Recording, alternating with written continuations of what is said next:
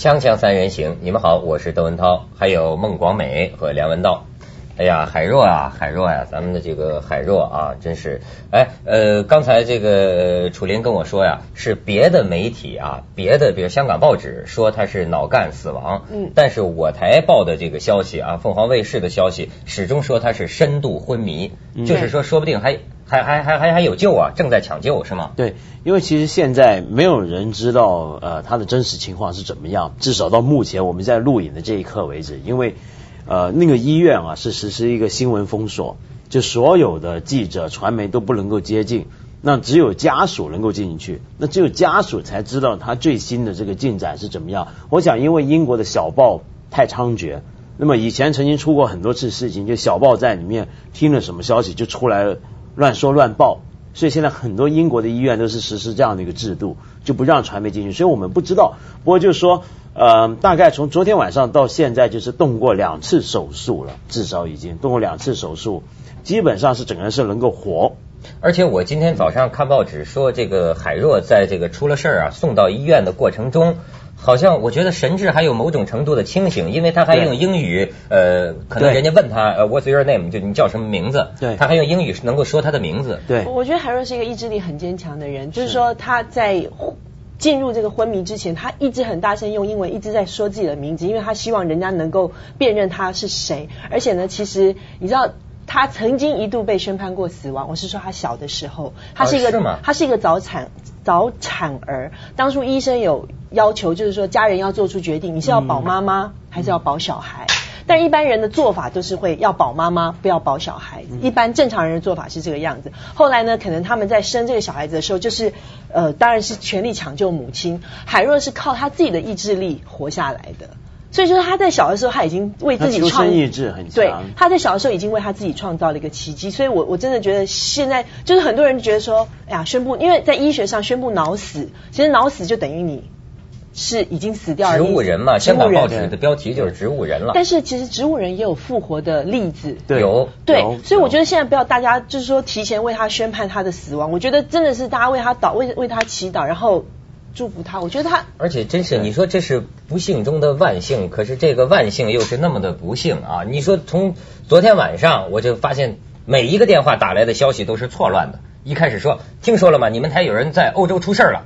呃，然后说这个火车，第二个电话是火车什么撞了出轨了，呃，中国人死了三个，其中有一个就是你们凤凰卫视的主持人刘海若，然后又一个电话说说是这个活的那个人是台湾的，呃，你们那个刘海若已经不在了，然后最后再有一个电话跟我说，说是这个原来重伤的是海若，另外他的两个女同伴好像已经过世了。对，其实整件事情人家说不幸中的万幸啊。但他其实是非常非常的不幸，为什么？因为那个火车啊，你知道它有四节，他们正好就是坐在最后那一节，出事的就是最后那一节脱轨。他脱轨之后呢，然后他往上松，然后整个火车是打横着撞上月台，翻滚，翻滚。然后月台两边不是有两个那个帐篷顶吗？他是这样撞上去。那月台那辆车里面其实有几十个人，那一节车卡里面有九十几个人呢，就是光。这遇难的八个、七八、八七个还是八七个人里面呢，就是他们正好是他们坐的那一个部分，就是那个部分，那么一下子撞上那个月台那个部分，所以其实是怎么那么不公平呢？就是在欧英国人的火车出了事儿，九好像是九十七个人吧，九十个人受伤，七个人死亡，里面三个就是中国人。这也很难讲，这很难说。意外不会看你是什么样的人来决定发生不发生在你的身上。不过巧，我觉得比较巧的是这件事里面，啊，受伤或遇难的人里面至少有四个是新闻界的。那除了我们知道三个华人的女记者之外，还有 BBC 就英国国家广播公司嗯嗯以前的这个国际部的一个主管，其实也是一个很有名的一个记者。对，所以其实昨天我听到这些消息的时候，我第一个念头就是说。其实比较自私的想法，我会觉得为什么？我觉得该死的人太多了。你是不是还哭了一阵子？对，因为我昨天从上海回来的时候，因为我之前有听到说那个英国的火车出事的事情，但我完全没有，就是说你听到会把它联想到对你想到武器空难的时候，你听到武器空难的时候，你心里会一惊，觉得说希望没有我的亲人，希望我没有的朋友，希望没有我的同事在里面，但是你听到一个遥远在英国北部的乡下的一个火车出轨，你万万不会想到说呀，是你一个一个朋友在里面，所以那种那种感觉就很震惊。就是说，而且他们昨天告诉我是说，应该正式已经死亡，所以我我昨天就是。其实蛮失态的，我在我在从机场到回家的路上，在在那个出租车上面，我就哭到我真的不能自己这样子。后来回家听到说原来只是脑死，我就觉得说那真的是又又燃起了一线生机。然后那时候也觉得说为什么为什么？但因为火车不如像。飞机，你有旅客名单，所以这这整件事情，那个时候大家只是说，哦，OK，英国有个火车出事，没有人知道到底谁在里面遇难了。这件事情是其中一个女孩子林嘉欣，她是以前本来在中视的一个记者，她去年到英国去求学，然后马上就要呃硕士马上就要毕业，她马上要回台湾。海若也是因为这样子去看她，想说在她回去之前去看她，然后没想到就搭上了死亡列车，然后是这个林嘉欣的男朋友。打电话回去台湾，跟嘉兴的呃这些朋友们说啊，那个嘉兴出了事情，然后台湾的媒体才开始去查这件事情，才才知道说哦，原来出了这件事情。这样，哎呀，真是身边这么一个近的人出了这么个事儿哈！我今天早上啊，还专门就看到，我我我我找出来，我想给大家看一下，就是海热在这次休假之前。最后一次在就在这间房子里，就在这个演播厅，最后一次录影的那个主持的这个录像，我想大家看看他的这个英姿丽影哈，哎，这个感受一下人生的无常。同时，你看到他屏幕上的那种活力啊，有心的朋友，我觉得也应该感受一下他目前的这种痛苦的处境。咱们这个十方八面给他一点加持哈，给他一点这个支持，希望他能这个渡过难关。我们来看看这个英姿飒爽的海若。各位观众好，欢迎收看《天使里财经博士》。在看过了这么多的财务分析工具，我们也用了不少的比率分析的方法。但是您是否也注意到，比率分析有不少的局限性？只是由于方便，才会有这么多的分析师来使用它。例如，像是流动比率零点五，它是否一定比一要差呢？要做出这个结论之前，一定要先留意不同比率之间的关系。好了，有关整个比率的局限性，我们今天就先讲到这里。感谢您的收看，我是刘海若，我们再会。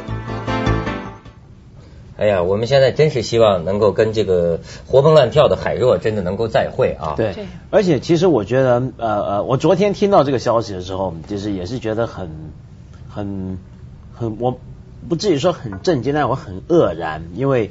我前两天才跟朋友谈起他嘛，就有人问我说：“这个你们凤凰卫视有什么样的主持人？”他说：“其实我不是很熟。”然后我就举几个名字，我提到海若的名字。然后我有一些朋友，哎呀，她很漂亮啊，什么什么，就一直赞美说她。我说她人很好，因为我而且我想起来，就是前一阵子我不是曾经扭伤过腰嘛，嗯哼，然后拄着根拐杖在公司里走来走去，那碰到海若，海若才跟我谈了一大会，说她。呃，去年在上海的时候，也曾经一下子起床的时候起不来，就浑身就是麻痹，尤尤其是脚痛，那么痛的很厉害，就可能扭到了，不晓得什么筋骨一下扭到，让他看针灸，针灸一针就好了，就马上活蹦乱跳，又来去做采访，他还劝我，你去看针灸或者中国医术。让你可能好的更快，我就他就是特别热心，而且而且你说像这种职业女性哈，其实我跟她有过一次咖啡会啊，你知道吗？就在楼下咖啡厅，我们这这喝喝喝咖啡喝了一下午。那个时候她就是说，她说平常她是那种工作特别紧张的人，就是就是特特特别敬业的那种啊，呃，所以特别渴望度假。我记得那个时候就掰个掰着指头跟我算，我什么什么时候假期，我要去欧洲，我要去哪儿，我要去哪儿？哎呀，真是如在眼前。你知道他。呃，就是距离出事之前，我最后一次跟他说话，还就在咱们走廊外头，还就跟咱们节目有关系，还跟你有关系。你知道，他呀就经常晚上没事看咱们节目，然后那天还跟我说说，哎呀，我那天看你跟那个广美做那个节目啊，我就从头笑到尾啊。我说是怎么呢？他说广美说那个 F 四啊，你在那儿你说你根本不知道 F 四是谁，他就说，哎呀，我觉得就很好笑。你看。所以，我我刚才想，海若如果有感应的话，咱们今天的节目照样应该谈笑风生，因为他是挺喜欢看咱们嘻嘻哈哈的，你知道吗？你知道海若有一次，他跑来跟我讲一件事情，他说：“你知道吗？特首夫人很喜欢你。”我说：“为什么？”他说：“因为海若进台里面之后，很多人就觉得说海若跟小丽很像，有那种大有那种小丽接班人的架势，但其实也有有很多人说。”海若的感觉跟我很像。其实你仔细看，五官是一点都不像，但因为他的声音，他整个人也很高挑，还有我们的他他可能就是他比较贤惠优雅一点，那我可能就比较。豪迈粗犷一点，但是就是说我后来自己看，我也觉得说，哎，有的时候感觉还蛮像。还有有一次，我还记得我们有一次是年会还是什么参会，我们两个还撞衫，就是我们两个对服装的那个、那个、那个也蛮像的。就可能很多人就会把很 confuse 我们两个人的样子。他说有一次呢，他去采访董特首，就他的特首夫人看他就说啊，我特别喜欢看你做的那个部分的锵锵三人行。海若就说。我没有做《锵锵三人行》，那《锵锵三人行》里面三位女嘉宾的话，可能就是说，哎，长得有点像，对，啊，这么来说是有点像。了，呃，可可能也就是唯一我是比较有轮廓比较线条比较鲜明，还有可能就是那个台湾女孩子比较特有的那个样子。对，哎呀，而且我觉得真可怜呢。我今天看报纸，就说他家里父母亲说他姐姐在香港，但是知道这个消息还不敢告诉这个父母亲。你想那么漂亮一个女儿，现在这个头部受重伤哈，你真是这个这个父母亲，我估计现在也瞒不住了，是不是？呃，爸爸妈妈他们爸爸呃，他弟弟跟姐夫已经启程了，爸爸妈妈好像今天也也也要过去了。我我不晓得，我我现在反正我我觉得真的，我全心祷告，我希望他能回来。我上一次见他的时候，也是我上一次最后一次进凤凰台的时候，就是在一个多月前我要去法国之前，他还很热心的，因为他刚找了一个新房子在公司附近，因为他知道我我家里离凤凰台很远，他一直很热情的说，你你你你你你搬到我们家那栋楼，我们来做邻居吧，我把我的经纪公司的那个那个介绍给你，你你一起搬过来吧。就是我跟你讲他比我小。但是她是台里面唯一一个女主播，让我会觉得有姐姐那种感觉的人。啊，她是有点大姐姐的那种风范哈。哦。哎呀，广美真是看到泪花了啊！没没有，真的是好好好多女同事听到这个消息都是这个流下眼泪，特别伤感啊。对，今天早上我在那个化妆间里面看到曾静怡，我们没有交谈，因为不晓得怎么开口。但是大家从一个眼神的交换，我想尤其是从台湾来的。几个几个主播像一虎，我我相信大家都真的非非常，但是我觉得我们现在比较难过。对对对，现在还没到回忆海若好人好事的时候啊，海若还有希望，咱们应该这个这个高兴，应该应该希望他能够这个早日康复。主要从这个事情哈，你就可以感受到啊，呃，我记得一个僧侣啊就跟我说过呀，他说其实你大家活的都挺安稳的，可是你们很少想过一个问题，人活在这个世上啊。生的这个姻缘实在不多，死的姻缘却很多很多。他的意思是说什么？你其实你想想，你能成功的活到明天的可能性并不是那么多的，没什么保证你一定能活到明天的。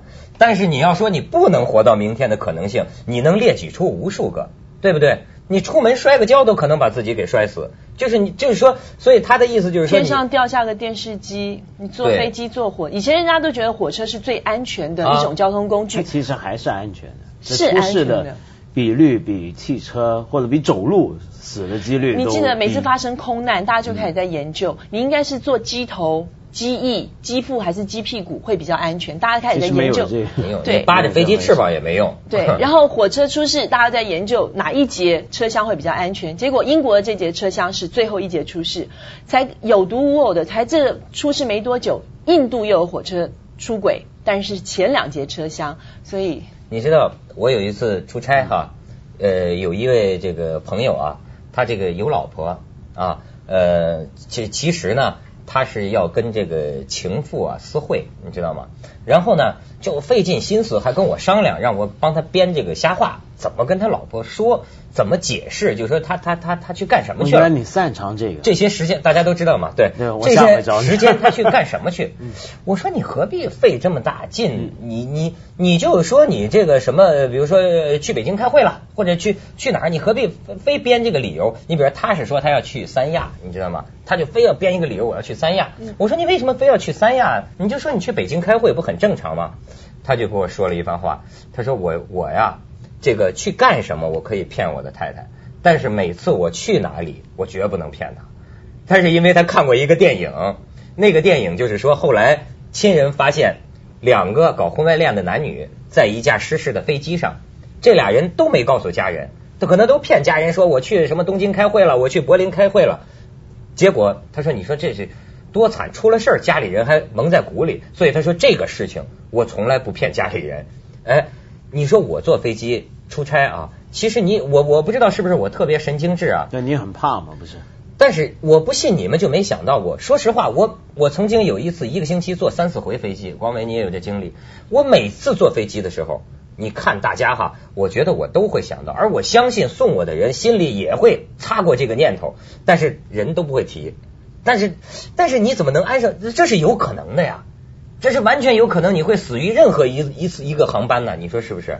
我我我我倒不这么觉得，因为我觉得本来我就不知道我下一刻还在不在。所谓的人生啊，是建立在一个自己对一个稳定性的一个幻想。人生并不稳定，但是我们有这个幻想，然后我们把这个幻想建立在一个其实充满了不确定性、充满了危机的、充满了未知的这样的一个世界上，好让自己能够活下去。呃，所以这是一个幻觉，但这个幻觉对我们很重要。那我一直觉得，呃，一个人如果想活得好，就应该常常要做好死的准备。呃哎，说到为死做准备啊，咱们这个下一趴接着讲《锵锵三人行》广告之后见，希望海若能够康复啊。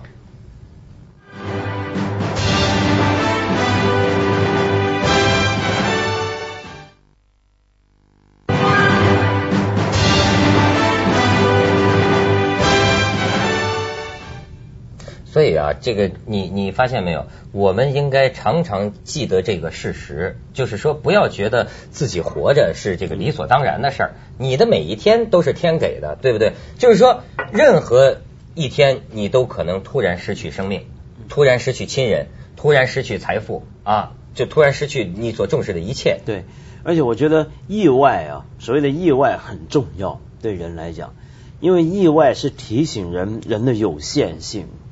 呃，因为刚刚我说人对人生有一种幻觉，觉得是稳定的。当你觉得人生是稳定的时候，你开始很多计划，对不对？我的人生计划是怎么样？我将来要怎么做？好像觉得一切尽其在我，什么事情都操纵在我的手上。但是意外提醒你，并不是这样的。你是很有限、很有限的一种生物。呃，所以我觉得意外这回事，过去呢，哲学史上或什么都把它贬义到一个好像一个很负面的一个东西。但对我来讲，意外是很正面，在这个意义上。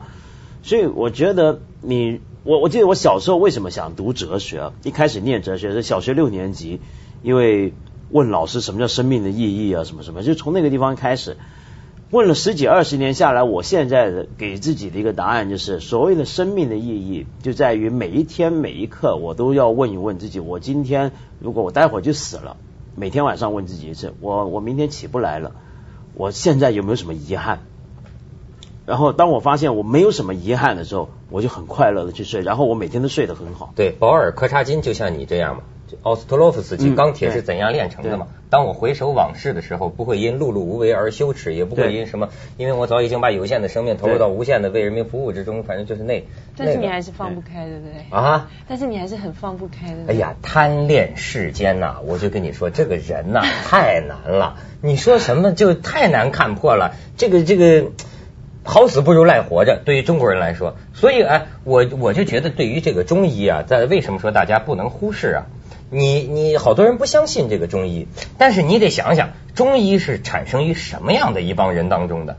以中国人这种如此热爱生命。如此为了一条命可以丧失气节、廉耻一切的这么，就是如此好死不如赖活着，像像狗像畜生一样活着都要活着的，如此重视养生的民族，这么一个民族，他别的东西可能不灵，我跟你说，他这个的法宝他这个医学为什么说中医和我觉得值得研究，他这医学肯定灵，对，你知道吗？所以我一直觉得，我刚刚为什么说起这个？呃，那时候海若建议我做针灸啊，因为我昨天马上想起来，就是如果这个时候，我我不知道有没有可能，比如说有一个值得信赖的中医或什么，用，因为很多我据说有一些人昏迷或什么，但做针灸做某些的穴位上面的东西啊，是能够好的机会挺大的。对我亲身经验过嘛，嗯就最近我发现了一位无牌中医，哎呀，啊好家伙，就在我们家附近 哦非常神秘。哎，哪天我介绍你找他看病，非常人家神秘的人人家很有气节之人，知道吗？卖药的，哎，我这我这一说，我说你看病吗？人家这个一说，这这这个仙风道骨啊，首先说，就说你这个相信我，我就给你看一看。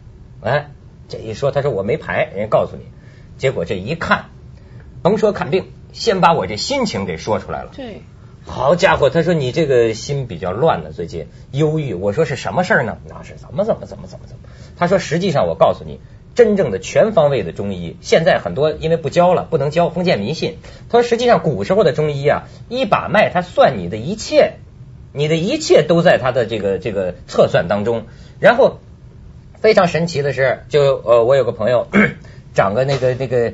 小小小小瘤子嘛，在这个这个呃男男人不太好提起的这个部位哈，本来到医院就要开刀了，后来就是我介绍他去，嗯，这医生说我苦思冥想，我我这怎么治他这个病？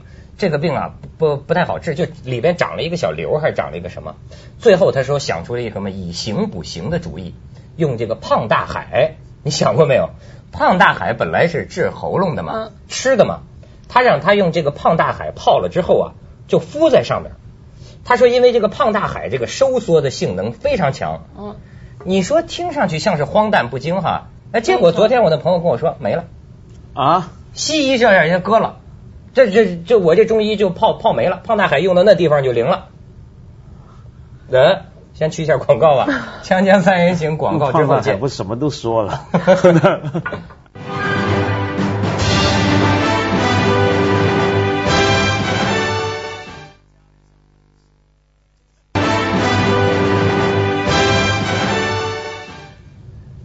光没有什么感触啊？啊，没有啊。有什么难言之隐？找我这中医看看没有没有没有。你刚才讲到这个中医啊，我我其实有什么东西长在不该长的地方？没有没有，我还希望该长的地方要多长一点的。哎，你说这个事儿啊，我倒是确实有所感触，你知道吗？啊，你有什么感触？不 不不是我有感触，我是说我的这个，因为我认识很多有名的人，嗯，我就发现呢，他们很需要医生，这是个很很麻烦的事儿。名人也会有病。名人在不该有病的地方，他也会 他也会有病，嗯，而且机会比较大，是吗？他他没法去医院。你比方说刘德华，但但假如说啊，你甭说别的，先说陈奕迅，前一阵不是扯伤了这个什么睾丸，对，这就弄得很不好意思了。这个记者呀，小鸡鸡好了吗？这是对对对，你就没法弄。你说你要是个有一个著名歌星，你得长了一些什么？不太好说的这病啊，你比如说性病啊，这家上医院去，哗家伙，护士们都来找你签名，你可怎么活呀？你，我觉得这是个很重要的问题。现在香港有很多私人医院，他们的保安做的越来越好对对对，他们通常都会帮你保密的。对，但是对，但这种私人医院，因为他保密做得好，而且他肯定收价比较高，所以进去的非富则贵，要不就明星，所以他现在已经是二十四小时长期有记者就住在门外看谁进来。对对，还是逃不过的。对对对，哎，你你说像这种啊，我就觉得我有一次碰见一个事情，就是在因为刚才咱们讲生死这个事情，我就想起来，呃，把我给吓着了。你记得这个梁永斌吗？对，梁永斌有一天我们俩当然记得，你讲的好像他也。他这是说这什么话？没有，他他他他现在纵横四海呢。不是同事，也也也是个相识。我们是好朋友啊。好。然后他有一天到深圳来找我。嗯。我们俩就在酒吧里坐着。嗯。然后就有一位中年女士啊，过来，开始就跟我说，非要说说啊，窦文涛先生，我能不能占用你一点时间？嗯。我说，你看我这陪朋友呢哈。我说你有什么事儿？他说不能现在说，你得跟我坐到一边去说。我说那就算了，咱咱一般咱不不当坐台的，对吧？就是我。就是哎，过一会儿他找梁永斌说，他说梁先生，你能不能允许这个窦先生啊陪我坐一会儿？我有很重要的事儿跟他说，说说说说半天。后来梁永斌说，那那那那你就坐在这儿吧，你就说吧。然后你知道，两眼发直看着我说，你知道顾城吗？我说顾城，我说知道啊，就是那个诗人吧。你知道顾城是怎么死的吗？我说啊，报纸上看过，你对他的死有什么看法？我说我能有什么看法？他说你觉得他那样做合适吗？嗯，我说这个事儿自有公论，我不知道你到底要说什么。